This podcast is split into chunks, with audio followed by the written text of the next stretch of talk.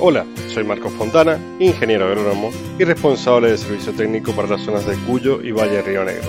Y acá me tienen de nuevo en Al Tranquito por la Huella para hablarles de problemas de calcio en frutales. A los nutrientes de las plantas generalmente se los clasifica como macronutrientes o micronutrientes. Los primeros están integrados por aquellos que la planta necesita en mayor cantidad, como el nitrógeno, fósforo y potasio, y los segundos por aquellos que la planta necesita en menor cantidad, como boro, zinc y molibdeno. Dentro de estos últimos solemos encontrar el calcio, pero debido a que su consumo no es tan grande como los macronutrientes y tampoco tan pequeño como los micros, hoy lo clasificamos como macronutriente secundario, denotando así que es necesario colocarlo en nuestro plan nutricional en cantidades considerables. Dependiendo de nuestro suelo, podemos tener menor o mayor cantidad de calcio disponible para nuestros cultivos, y de faltarnos, siempre podemos suplementar con fertilizantes vía suelo o vía foliar con pulverizaciones. Pero sabemos que por más que fertilicemos, podemos tener deficiencias de calcio, ya que al ser un nutriente que solo se mueve con el agua, no llegará en la cantidad necesaria a los tejidos de baja transpiración como los frutos.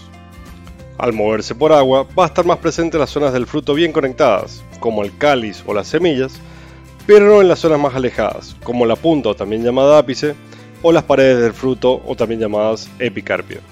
En estas zonas, los nutrientes se mueven por diferencias de concentración de una célula a otra y teniendo que atravesar además canales de transporte que son muy selectivos. Entonces, resumiendo, tenemos calcio en el suelo porque hay o fertilizamos. Al transpirar el vegetal, tiene que reponer esta agua transpirada absorbiéndola por las raíces. Esta agua absorbida, que tiene calcio, va a llegar a los tejidos que más transpiran y como ya dijimos, no son los frutos justamente, haciendo que llegue poco por agua y que haya aún menos en algunos sectores del fruto.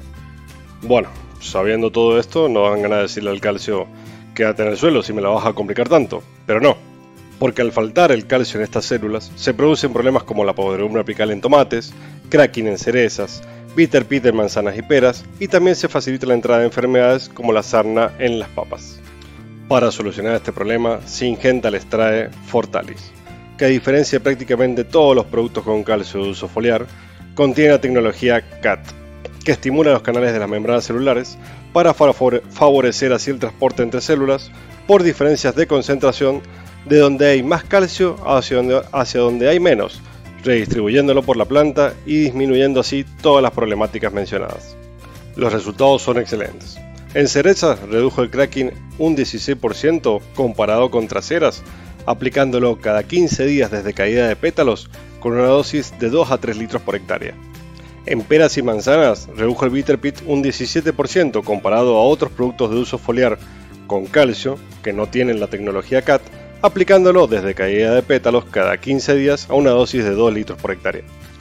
En papa, desde el estadio de papa gancho, aplicándolo cada 15 días 1 litro por hectárea, redujo la presencia de sarna un 35% en comparación al testigo. Así que ya lo saben, con Fortanis tenemos la herramienta para mejorar la nutrición de calcio en nuestros cultivos de forma inteligente y precisa. Sigan escuchando al Tranquito por la Huella. Nos vemos.